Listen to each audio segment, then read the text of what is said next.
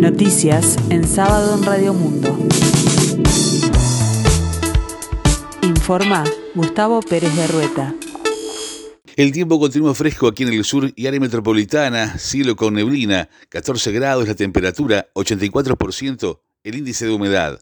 Un total de 8 heridos, 3 graves con quemaduras en todo el cuerpo y peligro de derrumbe en los pisos afectados es el saldo de la explosión de un edificio de Villa Biarritz. Sus habitantes no podrán ingresar al mismo por varios días, según dijo la intendenta de Montevideo, Carolina Cose. En tanto, el ministro del Interior catalogó lo ocurrido de un desastre. Vamos a tratar de evitar la feria de Villa Biarritz por razones de seguridad, anunció el ministro del Interior Luis Alberto Heber, que estuvo presente en el lugar de siniestro. El secretario de Estado confirmó que se pondrá custodia policial en la zona como consecuencia de la rotura de varios vidrios en la zona producto de la explosión. En tanto, la jefa departamental capitalina igualmente presente en el lugar la tragedia, cuyas causas están siendo investigadas, indicó que el estructuralista que analizó la situación del inmueble le informó que hay que hacer trabajos en uno de los pilares del edificio para que el mismo no represente un riesgo. La intendenta de Montevideo adelantó además que se decidió trasladar la tradicional feria de Villa Biarritz para la calle Antonio Rodríguez en el Parque Rodó. AEBU realizará este martes paralizaciones parciales en Montevideo, que incluirá movilizaciones que se realizarán en los bancos estatales y consistirán en un paro en las últimas dos horas de la jornada con cierre de cajas a partir de las 16 horas. El tema de fondo de la movilización responde a la negociación colectiva y llamado de vacantes. La serie de paros parciales zonales se inició el 29 de junio y según explica AEBU en su página web, en los primeros seis meses del año los precios aumentaron 6.0%, cuando en enero la mediana de expectativas del Banco Central esperaba un incremento de 4.5 para dicho periodo. La estimación de inflación del gobierno era de 5.8% para todo el año 2021. El presidente de AEBU, Marcelo Ronchi, explicó que están eh, culminando las movilizaciones que se iniciaron la pasada semana y que las mismas consisten en un paro en las últimas dos horas de la jornada con cierre de cajas a partir de las 16. Agregó que se van a hacer asambleas en cada uno de los lugares de trabajo para sensibilizar a la población y compañeros sobre la problemática, apuntó. Estos paros se darán en toda la banca pública y el reclamo es por renovación del convenio colectivo sin pérdida salarial, agregó.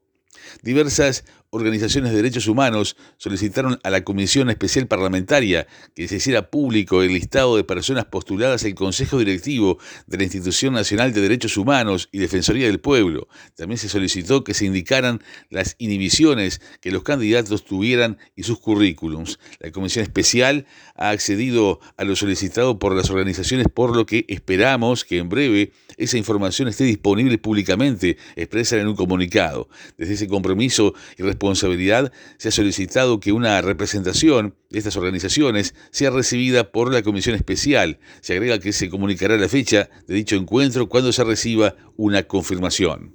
Este domingo 24 de julio vuelve la tradicional Fiesta Nacional del Chocolate a la ciudad de Nueva Helvecia, departamento de Colonia. Este encuentro se viene realizando desde el año 2013 y fue declarado como Fiesta Nacional por el Ministerio de Turismo, según destacó el alcalde Marcelo Alonso. Se intentará potenciar lo local y regional, apuntando a productores y artistas locales. La fiesta es organizada por el municipio de Nueva Albesia en forma conjunta con las escuelas del hogar de la región y con el apoyo de diversas instituciones oficiales, tanto departamentales como locales. En la ocasión habrá venta de productos gastronómicos elaborados por las escuelas del hogar, venta de chocolate caliente, confituras y demás, además actuarán conjuntos musicales y de danzas.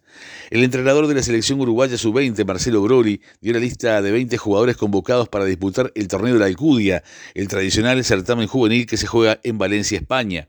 La novedad de la nómina es la presencia de Juan Cabrera, el uruguayo que juega en las formativas del Schalke 04 de Alemania y que disputará el torneo con la Celeste. Luego la lista tiene mayoría de jugadores de Defensor Sporting con cinco convocados. Alan Maturro, quien estuvo invitado a la selección uruguaya mayor en los últimos partidos de junio para entrenar junto al plantel Facundo Bernal, Sebastián Boselli, Rodrigo Cabrera y Andrés Ferrari. El segundo club con más citados es Peñarol, con cuatro, Nahuel de Armas, Matías Derritis, Joaquín Ferreira y Randall Rodríguez.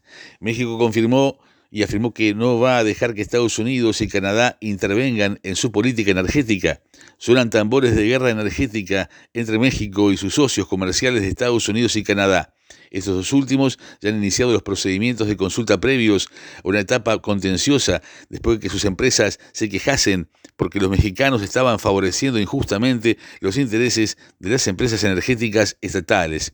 El presidente de México ha explicado con otras palabras por qué le piden explicaciones. Tengo indicios de que esto tiene que ver con los intereses que se sienten afectados porque se dedicaban a saquear a México, señalaba Andrés Manuel López Obrador, presidente mexicano. El tiempo continúa fresco aquí en el sur, cielo con neblina, 14 grados, la temperatura 84%, el índice de humedad. Para el resto del día, nuboso y cubierto, baja probabilidad de precipitaciones y para la tarde-noche, nuboso y cubierto. La máxima esperada 21 grados. Y para mañana domingo 24 de julio, la mínima será de 12 y la máxima de 19 grados. Estará nuboso y cubierto con probables precipitaciones aisladas, nuboso y cubierto posteriormente.